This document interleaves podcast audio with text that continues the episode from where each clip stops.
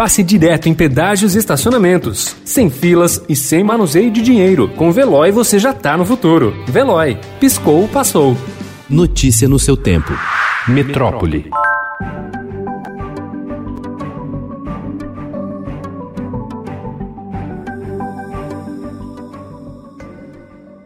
O ano marcado pela pandemia e o confinamento chega ao fim com a esperança da vacina, mas os impactos da Covid-19 se farão sentir por muito tempo e poderão ser ainda mais profundos do que se imaginava. A expectativa de vida do brasileiro ao nascer deve cair em até dois anos por causa das mais de 190 mil mortes pela doença. Será a primeira queda desse indicador registrada no país desde 1940, segundo dados do Instituto Brasileiro de Geografia e Estatística. No momento em que vários países anunciam o início da imunização contra a Covid-19, o presidente Jair Bolsonaro voltou ontem a minimizar a demora para começar a vacinação no Brasil.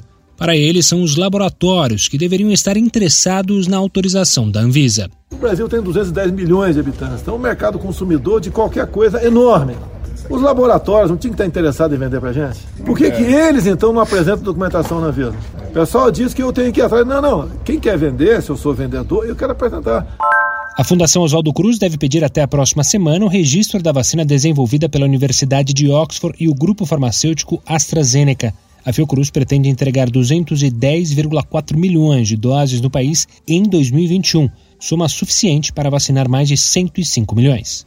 As prefeituras do litoral norte paulista decidiram ontem permanecer na fase amarela do Plano São Paulo, liberando o comércio e as praias na virada do ano. O Plano Estadual de Reabertura Econômica prevê a volta de todo o estado para a fase vermelha, a mais restritiva, a partir da zero hora do dia 1 até 3 de janeiro. A gestão João Dória notificou ontem 19 cidades que descumpriram a determinação de fechar lojas e restaurantes no feriado de Natal.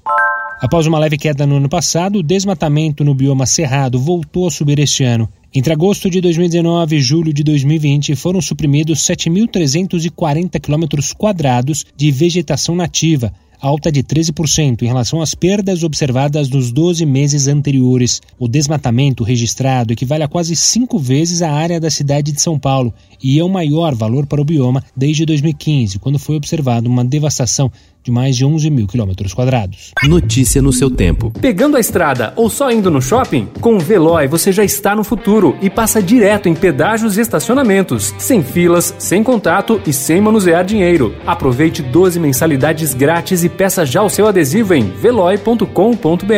Veloy. Piscou, passou.